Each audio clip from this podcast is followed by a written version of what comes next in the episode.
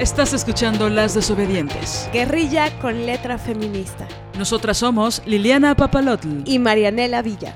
Síguenos en nuestras redes. Estamos en Twitter como arroba mxdesobedientes. En Facebook como Las Desobedientes Guerrilla con letra feminista. En Instagram como Las Desobedientes. Y nuestro blog lasdesobedientesguerrilla.blogspot.com. Escucha nuestro nuevo capítulo. Muy buenas tardes desmañanadas en este bonito martes, en este bonito sábado, no, en este bonito martes estamos en otro episodio más de Las Desobedientes. Guerrilla con letra feminista. Nosotras somos Marianela Villa y Liliana Papalotl. Qué horrible la cultura del radio. Bueno, ya. Em, ¿Cómo estás, Marianela?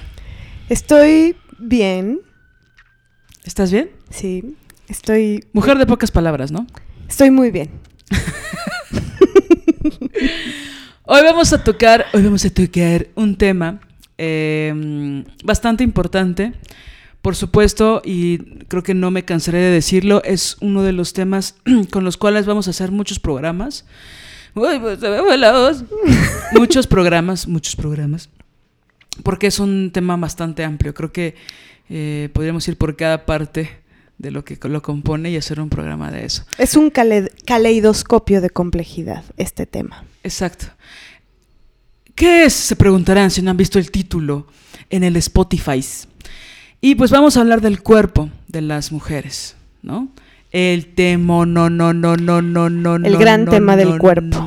exacto, ¿no? Nuestros cuerpitos. De nuestras cuerpas. Entonces, eh, lo que justo decía era esto de, bueno, podríamos dividirlo por cabeza, por brazo, por codo, por, ¿no? Por rodilla, por corazón, por vísceras, por piernas, por nariz, ojos, ¿no? Ah, y obviamente, bueno, eh, partiendo de la premisa de que las mujeres, todas, odiamos nuestros cuerpos, ¿no? Es decir, se nos educa para odiar nuestros cuerpos. Y habría alguna por ahí que diga, yo no, yo odio, no lo odio. Yo no lo odio, yo, lo amo. Lo he amado siempre. Siempre. Siempre me lo he cuidado. Porque lo amo. Porque mi casa es un templo. Y pues qué envidia, ¿no? Em, como si la sociedad no nos involucrara en este odio contra nosotras mismas. Y bueno, solo vamos a hablar del cuerpo, no vamos a hablar de otras cosas, ¿no? Pero bueno, es importante hablar de estos temas. Yo, Marianela, no conozco ninguna mujer que ame su cuerpo, por muy eh, delgada, eh, guapa, fea o lo que sea que se considere atractiva o por muy saludable o por muy fitness, fitness o porque haga yoga o, o no lo haga o Sí, yo tampoco conozco a ninguna mujer que no tenga algún problema con su cuerpo, ¿no? Que haya alguna parte de su cuerpo que no le guste o que incluso la, la deteste, ¿no? Sí. Y bueno, obviamente no vienen muchísimos complejos y muchas inseguridades, ¿no? Porque seamos o no seamos nuestro cuerpo, es la cara que ponemos, ¿no? Esa es la carta de presentación ante el mundo, ante las otras personas. Ahora creo que la pandemia nos ha alejado de eso, ¿no? Yo siento que cada vez soy más elegante cuando grabamos este podcast, por ejemplo. Sí, siempre vamos con nuestro cuerpo, ¿no? O sea, lo, llevamos con, con, nosotras. Y a veces pareciera que no hay distancia entre nosotras y nuestro cuerpo mismo. Y a veces vemos una gran distancia entre nosotras y nuestro cuerpo mismo, ¿no? Este tema de la, de la percepción del cuerpo, de lo que nosotras de lo que es el cuerpo concreto y de lo que nosotras percibimos del cuerpo, que justo es ahí en estos filtros de la mirada y de la percepción y de cómo la percepción se ve... Eh, Trastocada, ¿no? Sí, se ve manipulada por la cultura misma, ¿no? Sí, digo, estamos en una cultura donde si te dicen qué guapa estás o qué guapa te ves, sentimos que valemos, ¿no? Entonces, bueno, que te digan qué linda te ves hoy, qué bueno que te maquillaste y todas esas frases horribles que espero que podamos abordar el día de hoy para cuestionarlas. una, de las cosas que es vital en este programa es, eh, pues sí, que vayamos a la definición de lo que es el sexo, la definición de género y la definición de los mandatos de género. Eh, queremos hacer más adelante eh, programas en donde profundicemos eh, sobre el tema del, del, sexo y del género y de cómo el feminismo radical se posiciona ante el tema del el género y por qué el feminismo radical busca la abolición del género, ¿no? haremos programas profundizando sobre eso más adelante, pero bueno, hoy nos centraremos en unas breves definiciones sobre sexo, género, mandatos de género, para poder eh, pues introducirnos al tema, ¿no? Sí, que no parezca que es algo que acabamos de inventar o que es algo solo nuestro. Por supuesto hay muchas personas, muchas mujeres detrás de estas teorías, de estas conclusiones, que aparentemente se ven complicadas, pero realmente no lo son. Exacto. Creo que muchas teorías, como la queer, han tratado de confundirnos, ¿no? Pero eh, vamos a profundizar en esto y entenderlo bien desde, digo, todas nos han criticado nuestro cuerpo una o un millón de veces, pero creemos que es importante hacer una distinción de lo que es sexo y género y de todas las imposiciones y mandatos que, de género que vivimos todos los días para poner las cartas sobre la mesa, ¿no? Exacto. Entonces, ¿nos arrancamos, Mari? Sí. Para empezar, ¿qué es sexo y qué es género? El sexo es la clase biológica e inmutable que divide a una especie entre hembra y macho basada en el potencial reproductivo, si producen óvulos, gametos femeninos o espermatozoides, gametos masculinos. Solo hay dos sexos y no se pueden cambiar, la mujer es la hembra humana adulta y el hombre es el macho humano adulto. El género es una construcción social cambiante según época y cultura que asigna características y roles a cada sexo. Es la herramienta que tiene el patriarcado para oprimir a las mujeres y perpetuar la jerarquía sexual, género masculino dominante y género femenino subordinado. Desde el feminismo radical se ha cuestionado el género y se ha determinado que debemos abolirlo porque es la herramienta del patriarcado, un constructo social que sitúa a las mujeres en un escalón inferior y que no permite el libre desarrollo de la personalidad. Nos pone a hombres y mujeres en dos cajas según el sexo que tengamos de forma totalmente injustificada e injusta. Esta definición es de una cuenta que pueden seguir en Instagram, eh, es rad.kel, es una cuenta muy interesante en el que hay eh, un trabajo profundo sobre definiciones y, este asunto bello de compartir saberes. El, es rad.kel, que es Q-U-E-L. ¿no? Exacto. Y bueno, también mm, tomado de un blog eh, de España que se llama Psicología en Femenino, sacamos estas, eh, estas definiciones que voy a leer a continuación. Género y autoestima parecen estar reñidas en el caso de las mujeres. Van en direcciones opuestas, de manera que cuanto más nos ajustamos al estereotipo de género de mujer, menos probabilidades tendremos de valorarnos a nosotras mismas. El género es un constructo social que atribuye determinados roles, expectativas, aspectos, comportamientos, sentimientos, pensamientos, valores y normas sociales a cada sexo, conformando lo que en cada sociedad y en cada tiempo se considera, entre comillas, femenino o, entre comillas, masculino. ¿Cómo funcionan los mandatos de género? Bueno, son normas implícitas que no reflejan lo que somos mujeres y hombres necesariamente, sino lo que debemos o deberíamos ser cada uno y cada una. Se transmiten a través de una socialización diferenciada de los roles y comportamientos vistos y aprendidos en la familia, de mensajes recibidos en la escuela, en los medios de comunicación, etc. Por ejemplo, las mujeres debemos ser y estar guapas. No tenemos vello en el cuerpo según los mandatos de género. Debemos ser madres y o realizarnos a través de la maternidad Pensemos esto como una obligación, ¿no? De las mujeres para realizarnos tenemos que ser madres. Las mujeres somos sensibles, somos cuidadoras, debemos sacrificarnos por el bienestar de los demás. Somos armoniosas y mediamos en conflictos. No gritamos, no pensamos, no hablamos, esto ya lo agregué yo, ni nos enfadamos porque tenemos que ser muy comprensivas. Eso es un estereotipo de lo que deberíamos ser las mujeres según la sociedad patriarcal. Y también existen los mandatos para el género masculino, esto que algunas veces escuchamos sobre que los hombres también eh, padecen el patriarcado o padecen el machismo, bla, bla, ¿no? Em, el asunto eh, en donde ahí está el, tema de, la injusticia y de la desigualdad, es que justo estos mandatos de género eh, atribuidos según nuestro sexo, pues tienen una base eh, sistémica, eh, patriarcal, en donde se ven eh, mucho más beneficiados por estos mandatos de género los hombres. Es decir, algunos mandatos para el género masculino pueden ser em, que ellos son fuertes, por ejemplo. Ellos son fuertes física y emocionalmente. ellos pueden estar dispuestos para tener sexo siempre.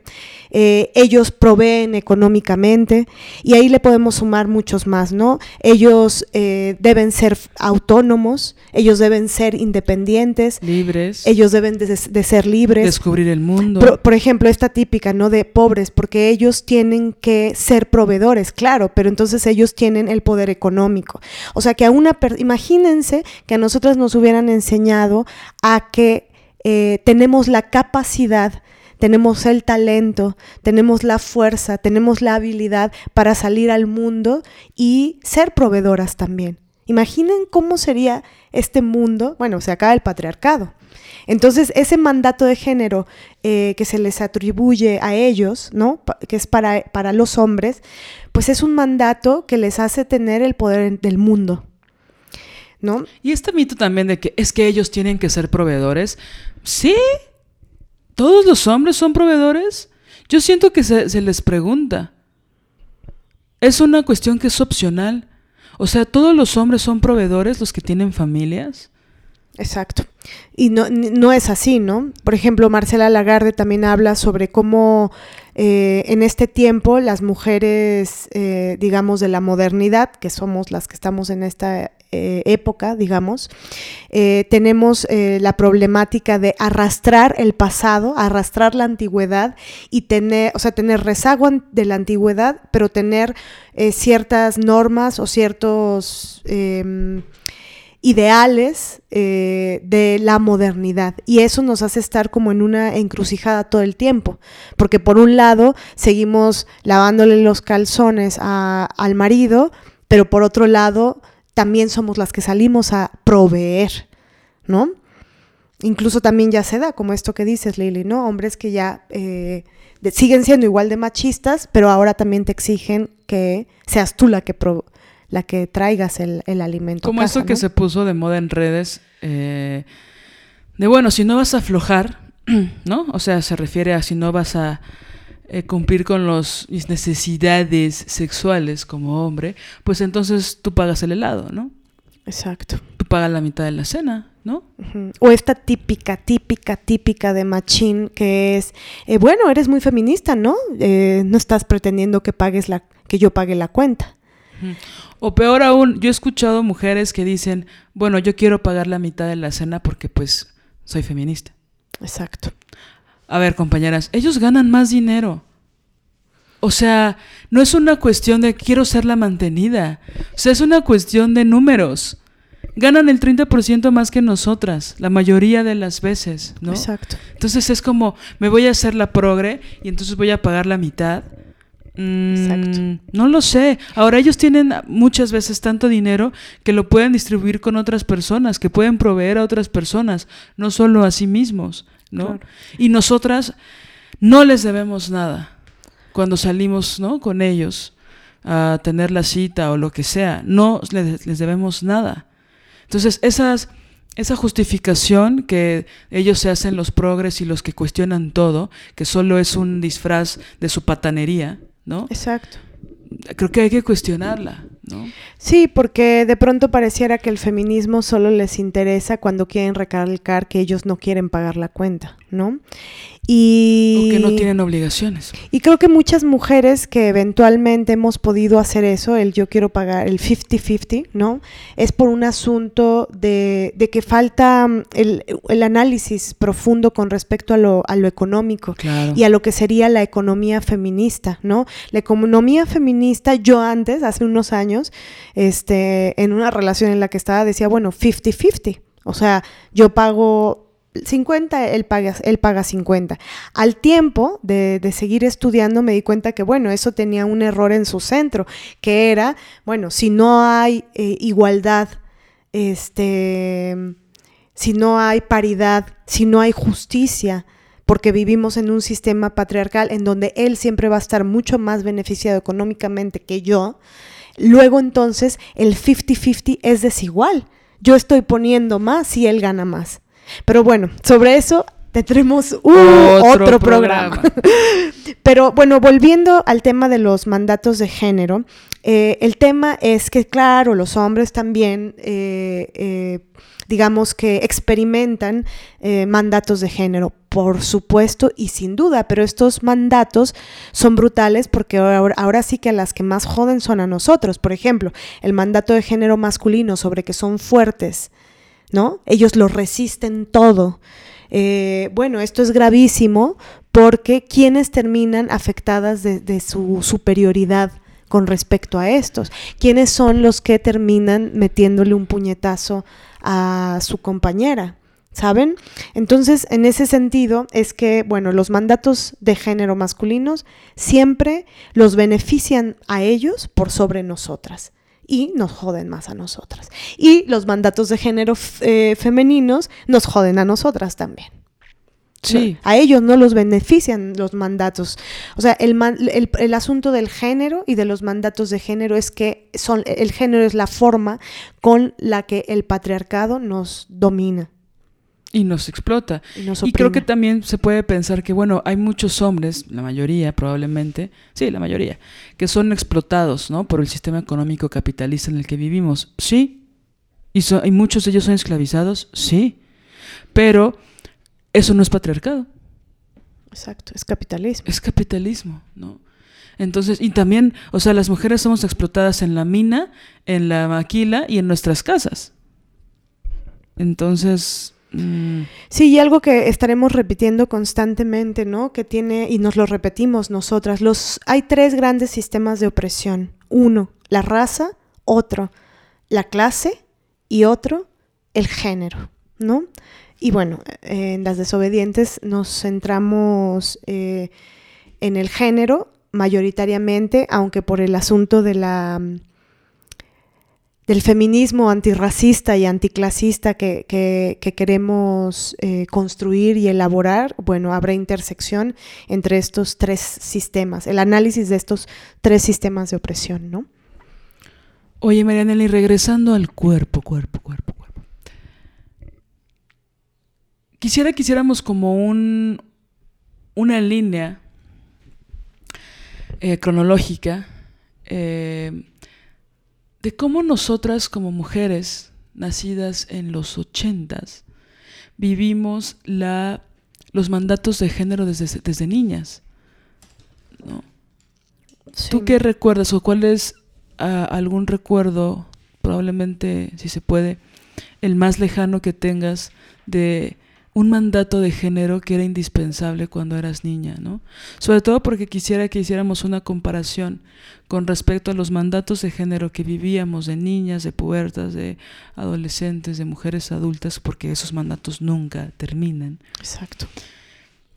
¿Cómo, cómo lo recuerdas? ¿Tienes algún recuerdo muy niña de un mandato de género que era implacable?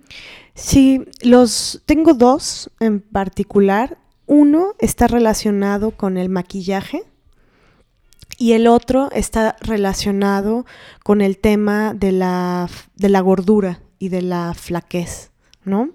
Este, Yo tengo el recuerdo de que cuando mi mamá iba por mí a la primaria, ella muchas veces traía en el auto una bolsita con maquillajes. Y a mí me gustaba mucho en el camino de la escuela a la casa eh, maquillarme, ¿no?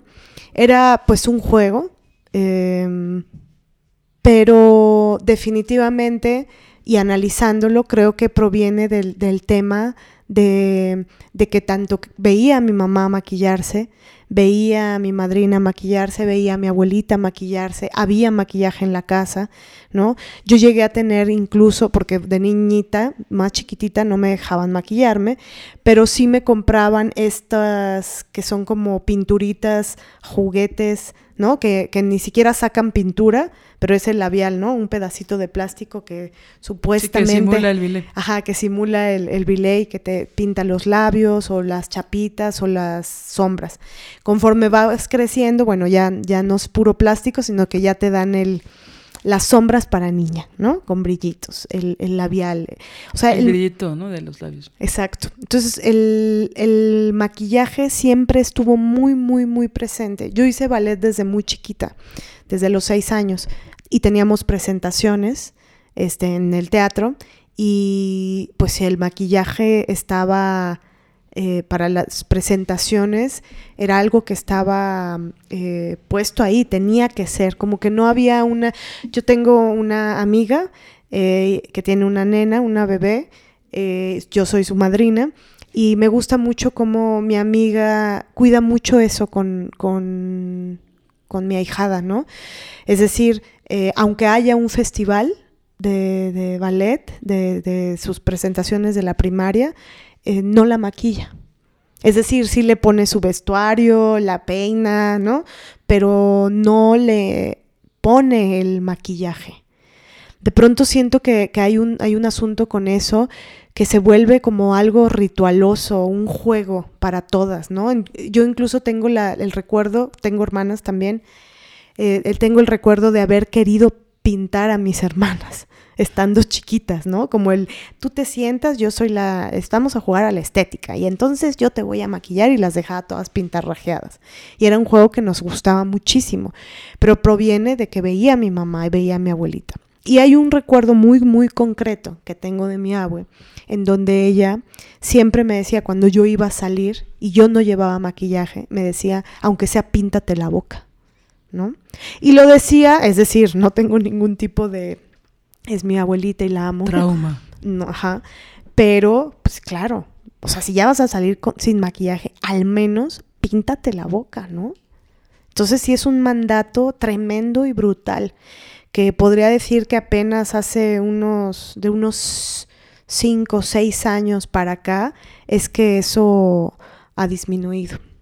Eso. Y también la gordura, pero igual ahorita entramos en eso. Claro, yo creo que sí, justamente mmm, que pareciera que no, que pienso que puede parecer que es una exageración, ¿no? O sea, que se puede pensar como, ay, güey, o sea, era un juego, eras niña, pues mucho lo aprendiste por imitación, ¿no? El problema es cuando una no, no se siente con las ganas de salir si no se maquilla bien, o Exacto. si no se maquilla o no, no soy tan guapa a menos que me ponga el rímel, ¿no? O el delineador. Uh -huh. O sea, cuando se vuelve una obligación y que es algo que aprendes desde que eres niña, desde que eres niña, o sea, estabas en la primaria, ¿no? Uh -huh. Fíjate que yo lo siento, tengo un recuerdo muy específico eh, con respecto a la, a la depilación de las piernas o de que en mi caso más bien fue como más bien me rasuré, ¿no? Venía uh -huh. este eh, bailable del Día de las Madres, uh -huh. donde te ponen en pareja y pues ya te gusta el niño o te debe gustar el niño. Uh -huh. bueno, a mí sí me gustaba un güey ahí, todo feo. Este, un flaquillo ahí. Un flaquillo ahí que, nada, un boludo, un pibe. Y pues por el vestuario que nos ponían, tenía que usar una falda muy cortita. Yo ya tenía pues 11 años, casi 12. Una nena. Una nena. Y entonces mi, todas mis amigas, o bueno, mis compañeras del salón, o no tenían nada de pelo en las piernas o se rasuraban o se depilaban, ¿no? Claro. Y entonces mi mamá como que yo sentía que ella no quería que yo siendo niña accediera a esas cosas. Siento que me, que me protegía eso, ¿no? Como que ella no quería ni que me maquillara, ni que no le gustaba eso, como que le gustaba que yo fuera niña, ¿no? Claro. Sin embargo, la presión en la escuela pues era cabrona, ¿no? Claro. O sea, por supuesto que había miradas a mis piernas que ya tenían vello, eh, por supuesto que había desprecio, había burlas, todo muy tácito, todo muy encubierto, pero que era muy doloroso, ¿no? Y pues que obviamente te, te empieza a crear la semilla de la inseguridad, ¿no? Y del no, de- del no pertenecer, ¿no? Claro. Entonces yo le mencioné muy sutilmente a mi mamá, pero yo siento que ella me lo captó en chinga, de que me quería rasurar y ella me dijo, por supuesto que no. ¿No? Y pues obviamente lo hice a sus espaldas, ¿no? Claro. Y ya, relajada, ¿no? Por supuesto me corté, por supuesto no sabía cómo hacerlo. Nada grave. Pero está rudo, ¿no? Está rudo sentir que, está, que eres fea o que no vales porque no tienes la rasurada las piernas a los 11 años. Claro. Está rudo, ¿no? Y bueno, obviamente todo lo que tiene que ver con el cuerpo y con la gordura y con la flaquez, que justo es un tema que está cabrón en todas las mujeres, ¿no? Sí, es brutal. Y yo pienso cómo se repite eso, ¿no? O sea, yo veo las fotos de mi niñez, de mi adolescencia, ¿no? Eh, que digo, wow, ¿no? O sea, por supuesto que estaba en mi peso, ¿no? Por supuesto que era una niña que aparte estaba en formación de ser una adolescente, ¿no? Y que yo veo mis fotos y decía, no manches, o sea, me veo súper bien, ¿no? O sea, me veía sana, aparte pues obvio hacía un buen ejercicio y todo, pero había siempre una implicación en casa de hay que bajar de peso, Mm. hay que ser delgada, podría ser más delgada. Y yo veía a mis otras compañeras que pues eran básicamente como yo, ¿no? Claro. Había unas que eran más delgadas que otras, pero yo no me preocupaba tanto por eso, ¿no? Sin embargo, había una, una imposición de, de, de- de aparentar ser otra cosa. Y yo no sé exactamente cuáles eran las ideas que tenía mi madre con respecto a eso, ¿no? Que no tenía nada que ver como las mías, ¿no? O sea, me hubiera gustado, digo, por supuesto que no me hubiera gustado, pero hubiera sido más claro que mi mamá me enseñara una foto de cómo tendría que haberme visto para que estuviera bien a sus ojos, ¿no? Y entonces había siempre una imposición del cuerpo, el cuerpo delgado, el cuerpo tal, ¿no? Y que yo ahora veo mis fotos, yo digo, pero ¿de qué estamos hablando, no? Claro, y es que al final pienso que mm, el tema es tan de la superficie, ¿no? Es decir, eh, está relacionado con el afuera, está relacionado con la imagen y, y siempre hay como subterráneo, o no, no, no, no, no, no, no subterráneo, más bien siempre está eh, lo contrario, explícito el tema de es una cuestión de salud. Claro. Es una cuestión de, de estar bien, es una cuestión de amarse. O sea, de relacionan, bien contigo misma. sí, relacionan el, si tú te cuidas, si tú te cu- cuidas, si tú estás a dieta, si tú no comes tal y cual, si tú te maquillas, si tú, tú no, si no te dejas, ¿no? Entonces eso quiere decir que te amas. Y eso es falso. Falsísimo. Porque pasa que entonces ya tienes todos los maquillajes en la cara, ya estás en, en los huesos. pesando 50 kilos, este, y de todas formas te odias profundamente. Entonces, creo que el tema sustancial de base, de base es, o la pregunta que yo haría es, ¿cómo amarnos a nosotras mismas? ¿Cómo deshacernos del patriarcado? ¿Cómo eh, machetearlo? ¿No? Porque el, el- el problemón es que lo tenemos adentro. Esos mandatos eh, los tenemos en el tuétano, ¿no? Sí, creo que es muy, muy importante recalcar eso. Todos los prejuicios acerca de los aspectos que encubrimos con la buena salud, con que te sientas bien contigo misma. Eso es mentira y se ha visto en cientos de generaciones, ¿no? O sea, me parece muy ridículo que no, que no hayamos podido cuestionarlo bien, ¿no? Claro. Y claro, todo eso está, va relacionado con la crueldad, ¿no? Que es algo que, que hemos comentado algunas veces, ¿no? Acerca de si no cumples con los estereotipos, la gente va a ser cruel contigo. Y peor aún, la gente que amas va a ser cruel contigo. ¿no? Por supuesto no quiero minimizar para nada el bullying que se vive en las escuelas, ¿no? Que es atroz, ¿no? Claro. Y que no es nuevo, ¿no? Tal vez el término gringo es nuevo para nosotras, pero no es nuevo el acoso en las escuelas por el aspecto físico, ¿no? Y entonces ahí vas, ¿no? La niña de 11 años a dieta, depilada, ¿no? Y luego empiezas a menstruar, ¿no? Y entonces está otra esta cosa de que tienes que ser muy higiénica, tienes que ser limpia, está esta orden de que pues mejor que nadie se entere que estás menstruando, que nadie se entere que llevas una toalla en tu mochila, ¿no? Que nadie se entere que eres mujer, ¿no? Básicamente, ¿no? Y después viene como este proceso en el que al final del día sigues siendo una niña, pero después pasas a la secundaria y entonces las hormonas empiezan como a estar a full en el cuerpo, los químicos empiezan a despertar de formas incontrolables eh, pues hay una... Digo, yo creo que pienso que ahorita las generaciones de ahora están peor que las nuestras en ese sentido, que ya hay una sobreerotización a las niñas eh, acerca de sus aspectos, ¿no? Y que hay como una obligación eh, social de que las niñas y los niños en la secundaria, porque siguen siendo niños o pubers, ¿no? Ya deben de erotizarse, ¿no? O deben este despertar sexual que sí existe a nivel químico, biológico, orgánico, por supuesto, pero que ya hay una obligación de que te guste a alguien, ¿no? Claro. Y entonces eso triplica la presión sobre los cuerpos de las mujeres. Por supuesto. ¿No? Entonces ya te salieron tetas o no te han salido, ¿no? Ya la cintura empieza a tener mucho más forma o no, ¿no? Este, las nalgas ya crecieron un poco, o sea, como que ya se empieza a ver tu cuerpo que está en un desarrollo y ahí es cuando empieza, ¿no?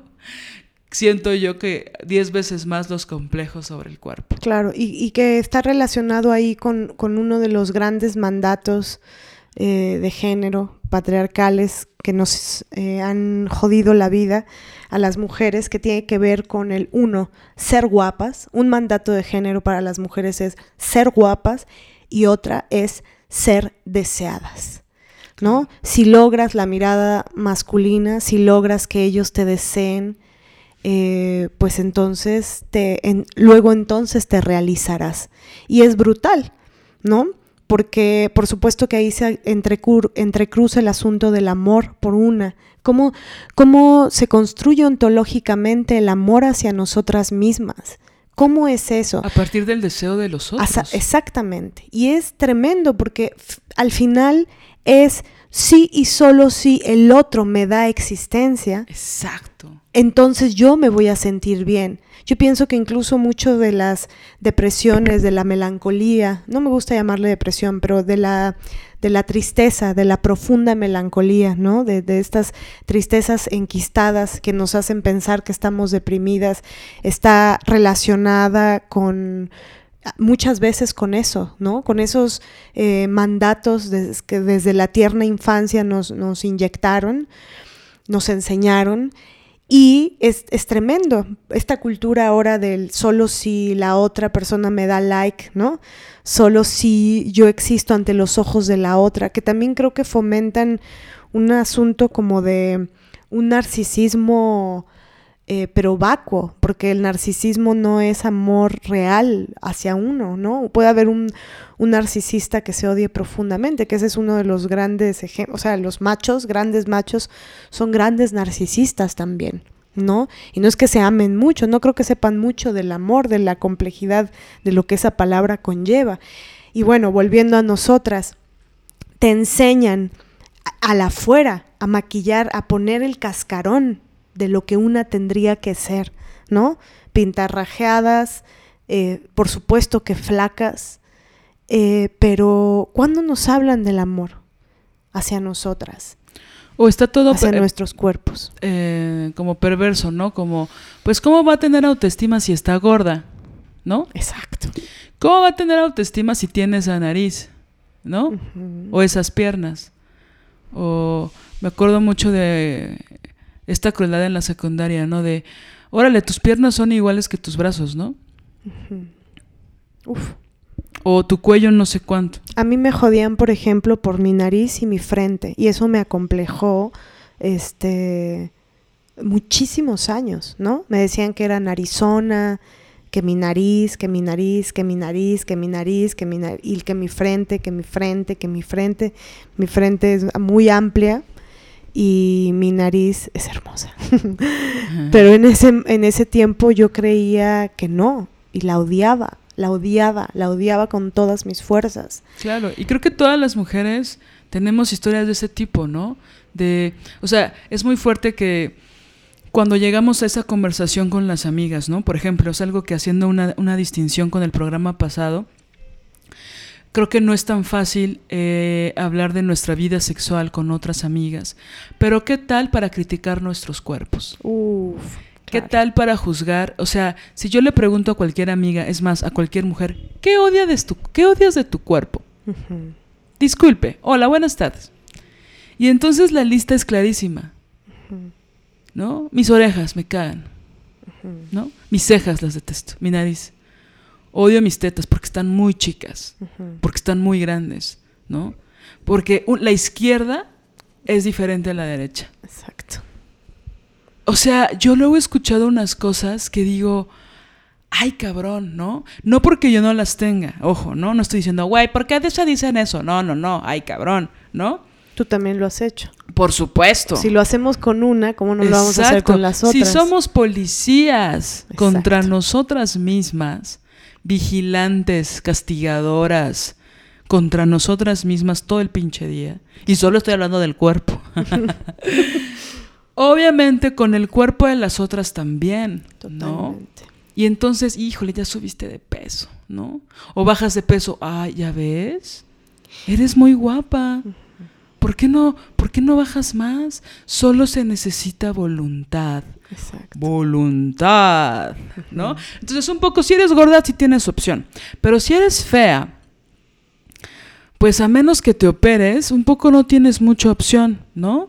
Claro. O cómo te tienes, perdón, cómo te tienes que maquillar para que los ojos no se te vean tan chicos, porque pues los ojos chicos son feos.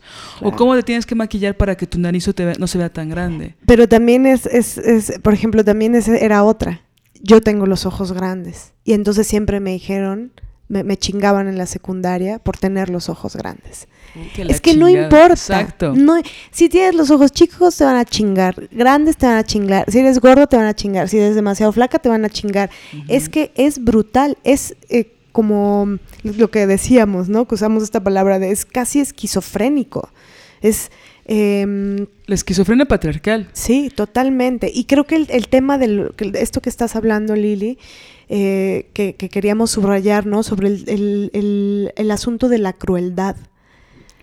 Ah, déjame decir una cita de Beatriz Jimeno con respecto a esto que dice, una mujer que no se gusta a sí misma no puede ser libre. Y el sistema se ha preocupado de que las mujeres no lleguen a gustarse nunca. Sí, es brutal. Es decir, aquí lo importante no es, aparte siempre los, la gente gordofóbica siempre dice, man, es que es por tu salud. Es, es el colesterol, te puede dar diabetes, ¿no? Y esas cosas. Pero es, siempre es el disfraz, ¿no? En realidad es, no importa cómo te veas, siempre te vas a ver mal. Esa es la idea. La idea es que nos odiemos. Totalmente. O sea, siempre hacemos Marianela y yo la broma de, pues es que hasta Angelina Jolie se odia, odia su cuerpo. Porque la idea no es ni siquiera es verse guapa o sentirse bien, la idea es odiarte a ti misma. Exactamente. Es que justo eso era, lo que lo- a lo que me refería hace rato con el tema del amor, ¿no? Te aparentan que, que- que el mensaje es ámate a ti misma, por eso te maquillas. Ámate a ti misma, por eso enflaca. Ámate, pero es falso. En el, en el fondo es un ódiate, porque te odias, entonces simula que te amas maquillándote, adelgazando, Matándote de o- hambre. exacto. Y todo eso es, eso es para que no te quedes sola, mijita. Ah, no, por supuesto. Ese es el fin. Porque sabes que a los hombres no les gustan las feas, no les gustan las huevonas, Las gordas, no. no les gustan las gordas, no les gustan las que las fodongas, Exacto. no les gustan las dejadas, Las peludas. las que no se peinan, las que no se maquillan, ¿no? Totalmente. No les gustan las que se les sale la- el gordito. No les gustan las feas. Eso también es algo que, que, que quisiera decir con respecto al tema del maquillaje, ¿no? Eh, desde mí, pues, es decir, yo relacionaba el asunto de eh, sin maquillaje no soy bonita. Soy fea. Sin maquillaje soy fea. Entonces, para cubrir la fealdad, debo maquillarme. Y entonces, antes que me maquillaba a diario, y eso que nunca he sido, es, es decir, eh, siempre mis compañeras de teatro eh, ven mis maquillajes y les doy un poco de, no sé si, como ternura, porque no, no, no soy muy hábil comprándome maquillajes y esas cosas, nunca tengo buenos maquillajes. Tampoco es que me, me haya maquillado mucho toda, toda mi vida, pero siempre había algo, ¿no? Tenía que enchinarme las pestañas, tenía que ponerme rímel este, y, y la boca pintada, ¿no? Y, y- y lo que me pasaba es que cuando me lo quitaba o días que no lo traía, en verdad me sentía desnuda. Sentía que, que, que la gente iba a descubrir que yo no era bonita. O más bien, no, no era así la frase. La gente iba a descubrir que yo era fea. ¿No? Y por supuesto que esa es una, es un, una imposición en la percepción misma. Es decir, eh, por ejemplo, hace poco vimos un, un video, o no, es un, es un artículo de un niño que llega con su maestra, no, perdónenme, un niño que llega con su mamá a decirle, eh, el niño es blanco, y le dice, oye mamá, me quiero que me cortes el, el, el- que, creo que quiero que me rapes el cabello como, como lo tiene Pedrito, mi amigo. Y su amigo Pedrito era un niño negro. Entonces le dice, quiero que me rapes, este, porque como Pedrito, mi amigo, para que yo le, le juegue una broma a mi maestra. Y entonces cuando me vea rapado, me confunda con Pedrito. Y bueno, eso es una este, enseñanza muy tremenda, ¿no? Eh, sobre el tema de cómo, o sea, el niño no veía diferencia entre su piel blanca y la piel negra de su amigo Pedro. Él, él creía que le jugaría la broma a la maestra solo por el asunto de raparse como su amigo y que con eso ella los iba a confundir. Es decir, que su percepción, el color de la piel no es algo que, tenía distorsionado. Es decir, él no veía diferencia entre su piel y la piel de su amigo. Porque esas diferencias nos las hace ver la cultura jodida, racista y, y por supuesto misógina, ¿no? Entonces yo hay veces, por ejemplo, que he estado sin maquillaje y que alguien me dice, qué bella te ves, sin, sin la pintura, ¿no? Entonces, por supuesto que muchas veces no creo en eso, pero es porque mis ojos están permeados de esta misoginia y de este mandato patriarcal jodido, ¿no? Pienso ahora que, y, y con mucha ironía, que ojalá solo, solo el, fuera, el problema fuera el maquillaje, ¿no? Es decir, ¿qué tal todo el tema del cabello? El cabello como una máscara, ¿no? Uf. O sea, el cabello es el tema. En principio, si tú quieres ser una mujer femenina, como el mandato de género te dice, no puedes tener el cabello corto. Y ya si lo tienes largo, tiene que ser bello, sedoso, grueso, Abundante. abundante, brillante, muy bien peinado, ¿no? O sea, la gran parte, pienso, de la belleza de las mujeres como mandato de género es el cabello largo, ¿no? Total. Y perfectamente bien peinado. Y si es corto, si te lo pones estos típicos ahora de muy cortitos, rapados de un lado, ¿no? Sí, pero maquillada. Exacto, exacto. O exacto. con aretotes. Ajá. ¿No? Sí, o sea, y que eso es raro, porque re- realmente, fíjate que yo hice un, un ejercicio en una reunión que éramos puras mujeres. Éramos como 100 mujeres en un lugar. Y yo estaba aburrida, ¿no? Y entonces me puse a ver a las mujeres que estaban ahí. Y me puse a contar éramos 100, 120 mujeres en ese lugar. Me puse a contar cuántas llevábamos el cabello corto. ¿Cuántas? Cinco. De 120. Sí, sí. Si el cabello largo no es mandato de género, no sé qué chingados es, ¿no? O sea, todo lo que va, aparte el cabello es seducción, ¿no? El cabello es belleza, el cabello es feminidad, ¿no? Entonces, todas las veces que me decían, güey, ya déjate el cabello largo. Tu cabello largo es bellísimo. ¿Por qué no te lo dejas largo? ¿No? Claro. Ah, pues que Liliana tiene el cabello corto porque como es lesbiana, pues ni modo que lo lleve largo, Claro. ¿no? O si andas con machín, yo tenía un novio machín que me decía que por favor, por favor, por favor, Nunca te no cortes me cortara el cabello. pelo. Entonces, como, como quería que yo tuviera el pelo largo, pues me dejé el pelo en las axilas, larguísimo. Yo tenía una amiga muy querida en la primaria que andaba con un pendejo como de 15, ¿no? 16. Y ella tenía el cabello muy largo, muy lindo. Y un día, por practicidad, por comodidad, porque se le... Porque sus ovarios así quisieron, se cortó el cabello y el güey terminó con ella, ¿no? ¿Por eso? Ujú. Cuando Órale. tienes 12, 13 años. ¿no? Divino. Divino. Divino, divino. Y ella lloraba todas las noches y se arrepentía cañón de haberse cortado el cabello. Porque este pendejazo la había cortado porque se... Ahora sí que la cortó porque se cortó el cabello, ¿no? Y yo recuerdo haber pensado, pues no te quiere. Claro. ¿Qué tiene que ver el cabello? Pero para ella le parecía muy lógico que pues sí, ¿no? Parece ridículo, pero yo creo que en realidad el- el- el- la importancia que le damos al cabello como una máscara, ¿no? Donde si tienes el cabello perfecto puedes lograr cosas, ¿no? Claro. O sea, el cabello sí y todo lo que le echamos al cabello para que sea maravilloso es impresionante, ¿no? Y que es un gran símbolo de feminidad, ¿no? Claro. Y entonces, Y bueno, de seducción, ¿no? Está Sí, sí, relacionado El, el cabello largo, abundante, este, suelto, con la, la gran seducción, claro. ¿no?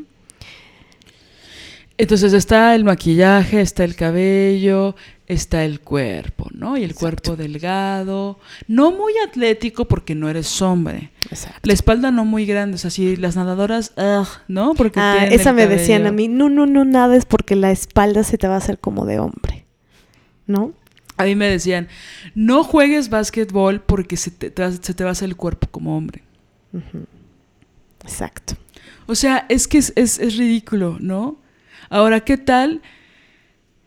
Em, conozco muchísimas mujeres que son expertas en dietas, que las han hecho todas. ¿no? Y que saben y que utilizan estos términos del rebote y solo come manzanas, pero esta solo come carbohidratos, Solo come chicharrones, solo come chicharrones, col, sopa, come sopa de col. Sopa, sopa de caracol. y que hay una cosa de no importa lo delgada que seas, no- o no importa incluso lo sana que seas. Hace poquito vi una publicación de, de Mare de Advertencia Lírica que, que decía que los doctores siempre la mandan con el nutriólogo, ¿no? Ajá. No importa lo sana que sea, no importa si fue por un resfriado, no importa si fue porque la rodilla se le eh, tiene una fractura, siempre la mandan al nutrólogo. Y entonces fue a hacerse unos estudios químicos, ¿no? Por, por salud, por normal, porque quería ver cómo estaba su colesterol y todo. Y eh, estaba totalmente, absolutamente sana. Y su doctora le dijo, me parece que están bien raros tus, tus este, resultados, porque como ella tiene, pues no sé, un ligero sobrepeso, la doctora no podía creer que ella no fuera esbelta y delgada y que tuviera, químicamente estuviera tan bien. Órale. ¿Eso quién? ¿Una amiga? Ajá, Adv- Advertencia Lírica es una cantante de rap oaxaqueña maravillosa, feminista, cabrona, chingona. Eh, y ella contaba esa anécdota, ¿no? Que estaba cansada. Y yo es algo que he escuchado muchas veces, ¿no? Sí, es, es que es tremendo, porque, porque ahí es donde te das cuenta que no necesariamente está relacionado con la salud, ¿no? Entonces, el, ahí el tema del cuerpo, algo que, hemos hablado mucho últimamente, ¿no? Es sobre el asunto de desde dónde eh, decidimos movilizar eh, nuestro cuerpo, desde dónde decidimos movilizar nuestra alimentación. Tampoco estamos diciendo con esto, porque a veces te sacan la de la típica, ¿no? Ah, claro, entonces lo que quieren es que solo se haya eh, obesidad, este, entonces ser feminista está relacionado, ¿no? Con, con una obesidad insana, no sé. Eh, que lo hemos escuchado, ¿no? Entonces es no, no se trata de eso, se trata de tener pensamiento crítico y, de verdad de, ver eh, desde dónde, primero sí analizar y ver si una está sana o no está sana, ¿no? Eh, que eso se puede hacer y es muy sencillo de hacer. Y, luego ver desde dónde es que decides ejercitarte, por ejemplo. Yo ahora este, digo, eh, bueno, si quiero hacer ejercicio, porque quiero, quiero ponerme fuerte para poder defender a una niña en la calle si la agreden, quiero poder correr si necesito huir, ¿no? Em, bueno, lo, si yo cambio mi cuerpo y mi alimentación, quiero que sea por amor a mí misma, no por odio a mí misma. Sí, a mí lo que me enoja mucho es la orden que hay que seguir, como esclavas, ¿no? O sea, yo creo que cuando se convierte en una orden, es decir, yo nunca tuve ninguna ganas de maquillarme, ¿no? O sea, no como una necesidad, como que mi mente siempre estaba en otro lado con respecto a específicamente el maquillaje. Lo menciono porque mucha gente me obligaba a maquillarme, ¿no? Me decía que me maquillara y que me maquillara, sobre todo cuando era adolescente, ¿no? Maquíllate, maqui eres muy bonita si te maquillaras, te verías, ¿no? Hasta la fecha, ¿no? Qué asco que no me maquille, ¿no? Y entonces eh, siempre pensaba como, ¿por qué obviamente me lo decían tanto que llegó un momento en que yo empecé a crear una aversión contra el maquillaje. Porque era una imposición. Y por supuesto que yo puedo ver que me veo muy guapa. Digo, yo soy muy guapa, ¿no? Sí, la verdad. me, por supuesto que una se ve mejor según los estándares de la hegemonía con el maquillaje, con la base, con todo lo, ¿no? con la base, el delineador, con las pestañas, si te pones pestañas mejor, con el labial, tres labiales para alcanzar el color, perfilada la nariz, los pómulos, que no se te ve el cachete, ¿no? O sea, entiendo eso perfectamente y lo entiendo porque pues soy actriz y porque, porque cabaretera, ¿no? Claro. Pero para mí durante mi adolescencia, que era una edad que yo estaba tan vulnerable y que me sentía tan vulnerada por mi orientación sexual, que era, o sea, maquillarme era el menor de mis problemas, ¿no? Estaba tan preocupada en, no ser lesbiana que maquillarme era el menor de mis problemas, ¿no? Oye, ¿y relacionas o relacionabas el asunto de no, el no maquillaje para no tener, o sea, por no querer el, el honor de la mirada masculina? Yo creo que en esa edad era algo muy inconsciente, pero sí. Eh, yo creo que tenía tanto miedo de que me atacaran físicamente es decir, que me pegaran por ser lesbiana, que quería tener un bajo perfil. Claro. ¿No? Entonces, pues no era, si bien no era muy femenina, tampoco era muy masculina, como ahora, como ahora, ¿no? Este, tenía el cabello largo, me lo arreglaba, usaba mis blusitas de colores, ¿no? No puedo decir que era toda una lady, ¿no? No usaba tacones y así. Este, sobre todo porque no era cómodo. Y aparte en la, en la prepa en la que estaba, pues todo era tierra, pasto, ¿no? O sea, era como, no era muy cómodo ir de falda y jamás. Y yo dije, lo he dicho muchas veces, en tercer, el último día de tercero de secundaria decidí que nunca más iba a usar falda, ¿no? A consecuencia de todo el acoso, sexual, ¿no? Pero aparte no era cómodo ya en la prepa. Y entonces yo estaba muy preocupada de que nadie se diera cuenta de que era lesbiana, ¿no? Y estaba muy preocupada en ser la policía contra mí misma. Entonces, la verdad, usar maquillaje no era una de mis preocupaciones. Sin embargo, mucha gente de mi familia, mis amigas, había como esta cosa de maquíllate, maquíllate. Y era una orden. Es que es brutal la presión, ¿no? De las tías. Sí. Y bueno, ya que estás maquillada, pues ya por fin vas a tener novio. ¿Cuándo vas a tener novio? ¿Tienes novio? ¿Quién te gusta? ¿Cómo se llama el que te gusta? Debe haber alguien que te guste. Ah y yo solo pensando que nadie se dé cuenta de que no me gustan los hombres, ¿no? Entonces, la verdad es que, por ejemplo, cuando hay compañeros gays que dicen, eh, para mí es libertad, para yo siento mucha libertad cuando me maquillo. Y tú tienes un privilegio porque te puedes maquillar y no te matan en las calles. no te matan en las calles. Ajá, porque- 10 mujeres asesinadas Exacto, al día. exacto. Pero pues bueno, ellos no lo ven porque pues no les atraviesa el cuerpo. Entonces me, me encabrona mucho, ¿sabes? Me encabrona mucho eh, esto que dicen de que las mujeres heterosexuales o que las mujeres cis en específico, pero porque yo no soy heterosexual, tenemos un privilegio. Es como, ¿en qué lugar que, te, que, que vivas tantos mandatos es un privilegio? Ahora, habrá muchas mujeres que ¿En qué lugar la razón de nuestra opresión es un privilegio? Es que ese es el punto. Y por eso el feminismo radical busca la abolición del género, porque el género es la forma con la que el patriarcado nos oprime.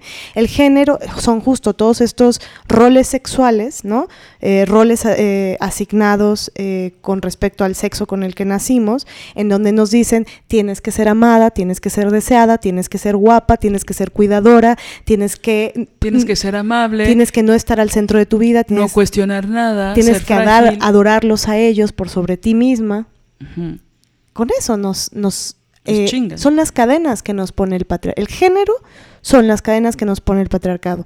Y nuestros compañeros gays, no feministas, no, no, no, no, no pueden ser feministas, pero a, a lo que vamos es eh, que no leen nada sobre feminismo, eh, quieren reproducir eh, la razón de nuestra opresión, la cosa con la que nos oprimen. Y aparte nos critican a las que decidimos no hacerlo. Exacto.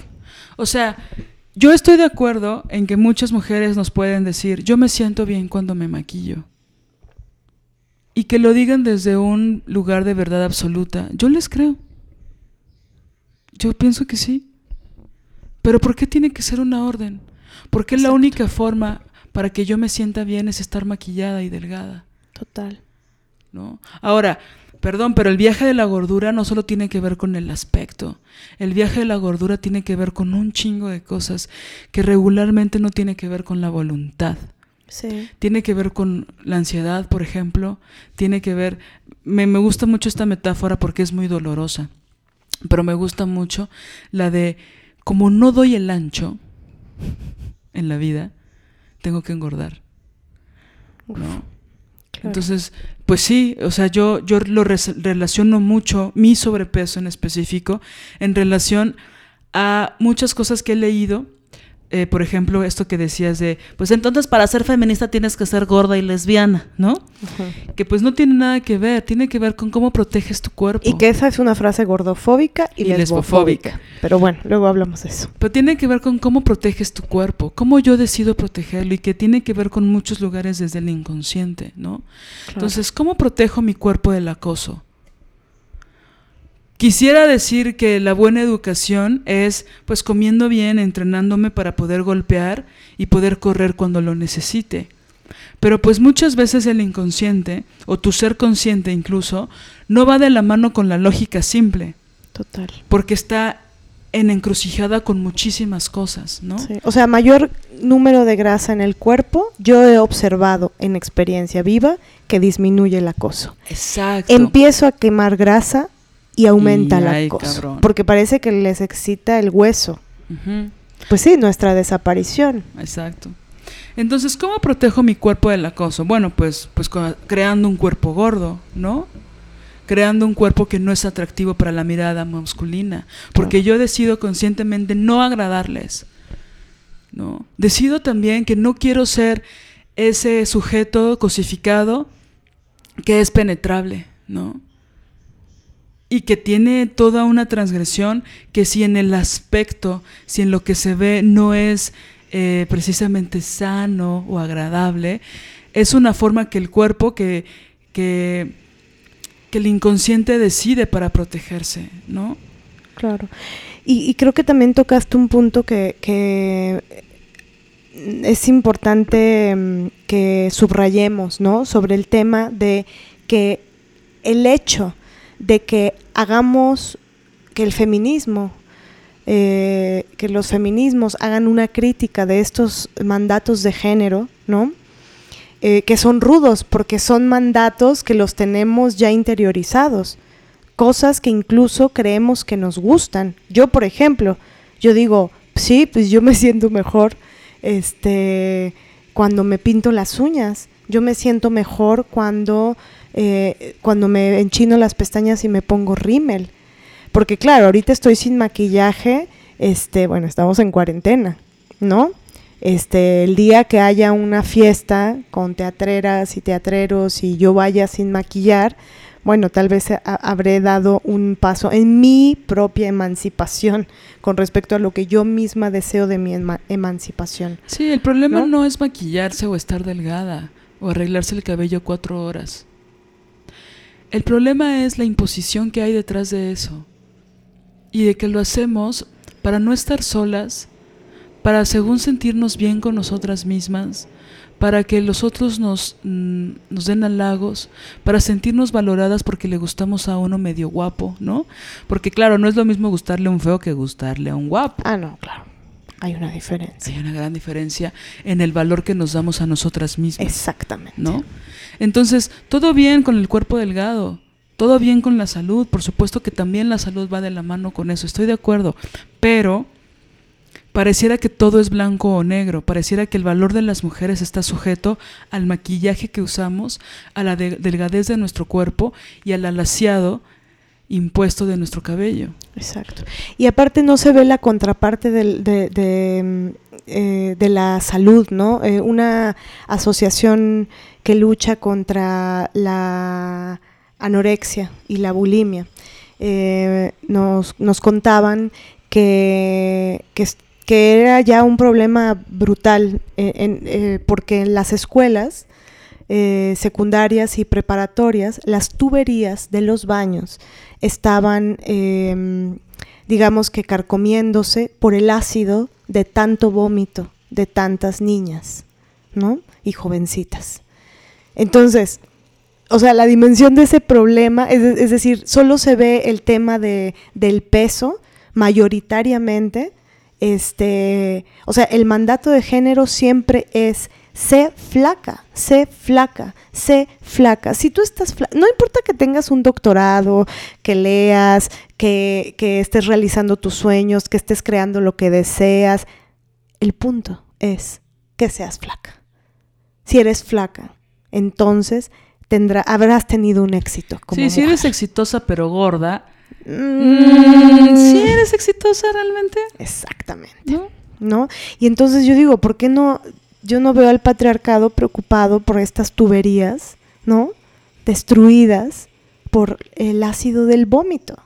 Sobre todo que la anorexia es algo que aunque se pueda controlar, nunca se quita. O sea, es una enfermedad muy terrible. Sí, y creo que sería bueno que eventualmente tuviéramos a a una mujer especialista en estos temas, ¿no? O sea, ver la contraparte, ver em, a, nivel, a nivel salud eh, eh, el tema del, de la gordura, el tema de la anorexia, el tema de la bulimia y cómo esto opera, ¿no? En la mente de las mujeres. Claro, creo que una forma de, mm, porque ya tenemos que ir cerrando este episodio, una forma de pensarlo, ¿qué podríamos proponer para para poder salirnos un poco de este lugar, ¿no? Sobre todo pienso en, si yo tuviera los pensamientos que tengo ahora a los 15 años, ¿no? Si yo hubiera sabido ciertas cosas, ¿no? ¿Qué, qué podríamos decir? O sea, pienso que algo que, que, nos es muy importante poner sobre la mesa es empezar a cuestionarlo, ¿no? Claro. ¿Por qué el valor de las mujeres tiene que ver con el aspecto físico? Claro. ¿Por qué la identidad? ¿Por qué la seguridad de una mujer? ¿Por qué el valor de una mujer? ¿Por qué su autoestima? ¿Por qué su identidad? ¿Por qué su ontología va de la mano con si se tiñe el cabello o no? Exacto. O si se rasura las piernas o las axilas, o si es ¿no? O sea, ¿por qué el aspecto tiene que ser tan predominante en el valor de las mujeres? ¿Y por qué incluso las mujeres que siguen las reglas de hegemonía no son felices ni son libres? Exactamente, es que creo que ese es el punto. A mí, por ejemplo, me impresiona las mujeres actrices de Hollywood, ¿no? Que son, digamos, según el estándar patriarcal hegemónico, bellas, o sea, son no sé, símbolos sexuales este, en todo el mundo, ¿no? Que es lo que el patriarcado te dice que es como la máxima.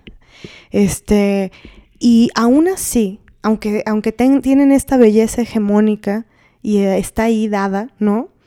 Eh, aún así eh, se operan aún así se hacen cirugías brutales en todo el cuerpo, aún así ponen en riesgo su vida, se deforman la cara, se inyectan este silicón, eh, botox, eh, y entonces yo siempre he pensado, ah, entonces estas mujeres que ya tienen esa belleza hegemónica, que incluso sin maquillaje, ¿no?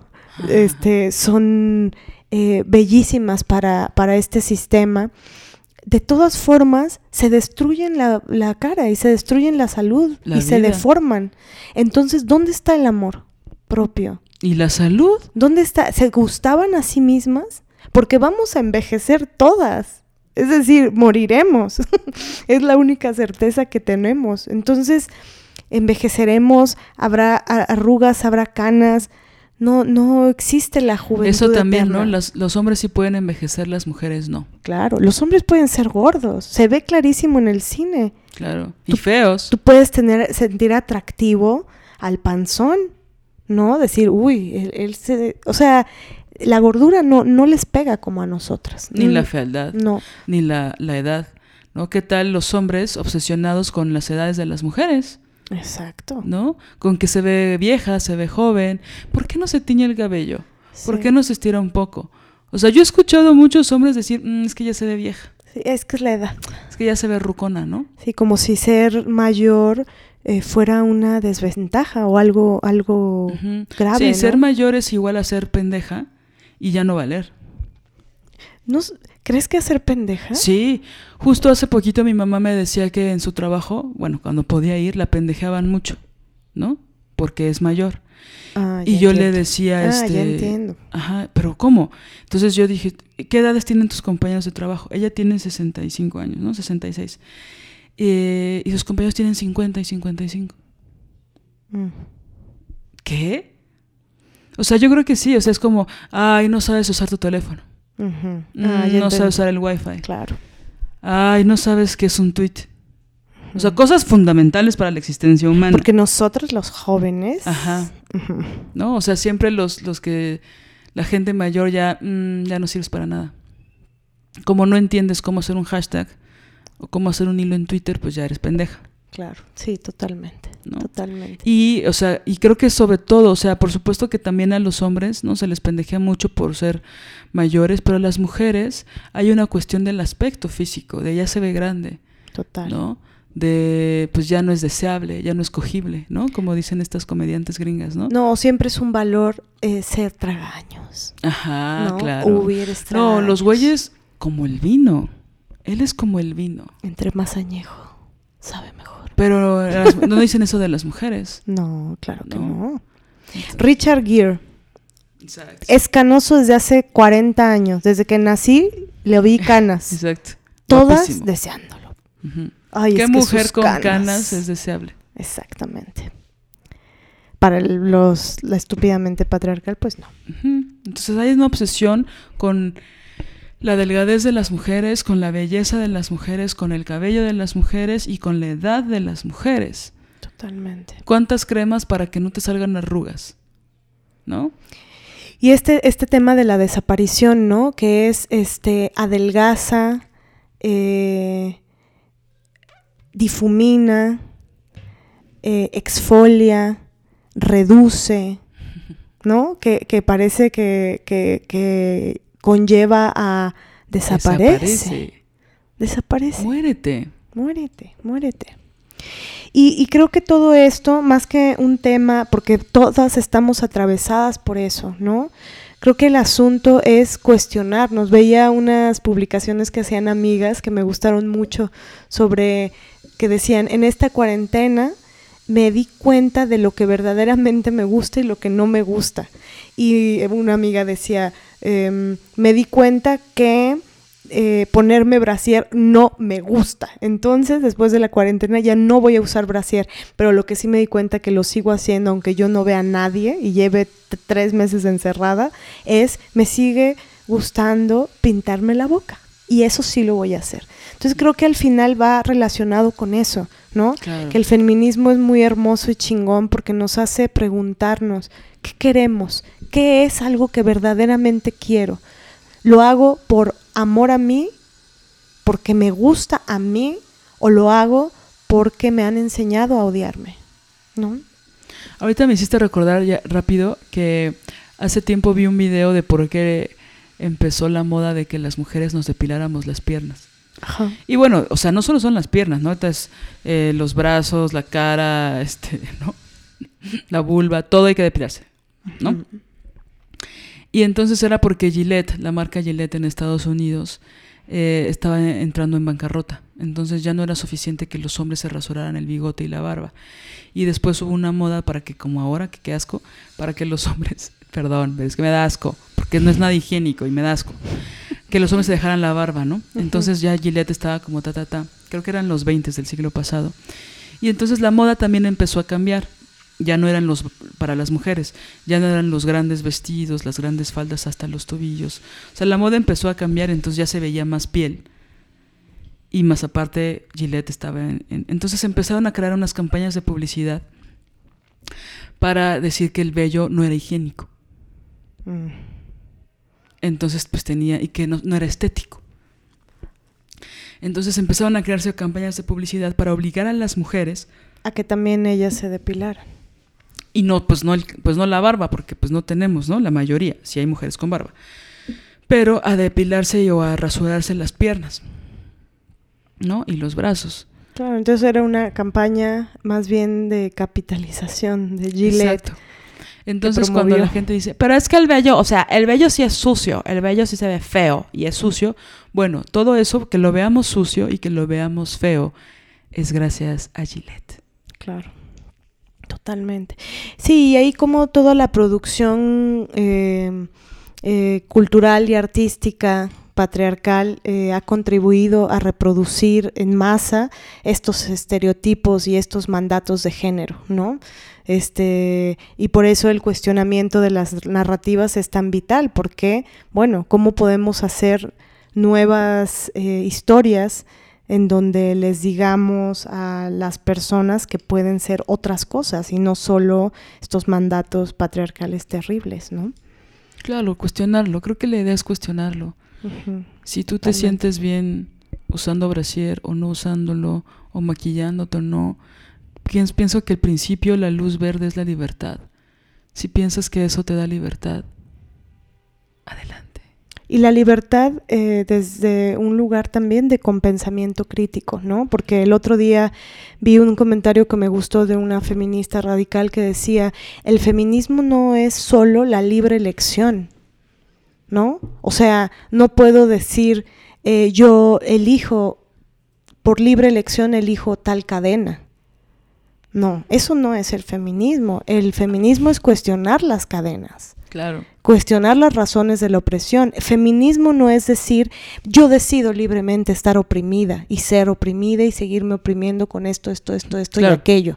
Eso no es feminismo. Será otra cosa, libre elección de tu opresión, pero eso no es feminismo, porque justo el feminismo lucha eh, eh, contra todas nuestras formas de opresión. Claro, porque uno puede decir, yo escojo libremente que me golpeen. Exactamente. O que me exploten sexualmente. Exactamente, totalmente. Entonces, sí, es libre elección, pero con perspectiva feminista. Es decir, que va eh, para eh, luchar contra tus lo que oprime, ¿no? Y bueno, también otra cosa, bueno, tal vez hay algo que te gusta a ti, pero eso no quiere decir que porque te guste no pueda ser cuestionado, porque eso que te gusta a ti está oprimiendo a otra. Es un tema colectivo. O que a todas nos tenga que gustar lo que a ti te gusta. Exactamente. ¿No? El chiste es que no fuera una imposición. ¿Te imaginas que nos dieran, en vez de las pinturitas de niña, ¿no? Este, y la cocinita, nos dijeran, bueno, hay toda esta gama de, de posibilidades. ¿No? Puede ser científica, puede ser eh, eh, hacer literatura, puede ser esto, puede ser esto, puede ser... Por allá está el maquillaje, que la humanidad hace rituales y se maquilla, pero ver la gama. El chiste es que te dan tu pinturita, te dan tu cocinita, tu escobita, tu bebecito, tu nenuco, y así te lanzan a la vida. Ese es el tema, ¿no? Y entonces, ¿cuál decisión hay? Bueno, pues es un temonón que seguiremos, este, hoy que quisimos elaborarlo y articularlo por primera vez, ¿no? Y, y seguiremos hablando ampliamente. Sería muy chido. Hemos estado recibiendo eh, sus comentarios y, y palabras que nos ayudan mucho, nos dan muchísimo aliento y, y también, pues eso, quisiéramos, eh, en el caso de que nos escribieran, eh, que nos digan eh, si quieren eh, qué piensan sobre el tema del cuerpo, porque es algo que, que- vamos a seguir eh, trabajando sobre eso, estudiando y tratando de articularlo en, en varios programas más. Muchas gracias por escuchar esta emisión. Nos despedimos por ahora. Nos vemos el próximo martes. Dije nos vemos porque mi cultura de televisión no me, me impide decir otras cosas, ¿ok? Nos vemos, nos escuchamos. Muchas gracias. Les mandamos muchos besos y muchos abrazos. Gracias, compañeras. Chao. Chao.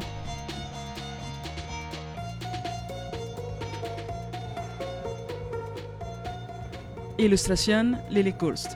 Música original Alina Maldonado. Diseño gráfico Oriana Ortiz Villa.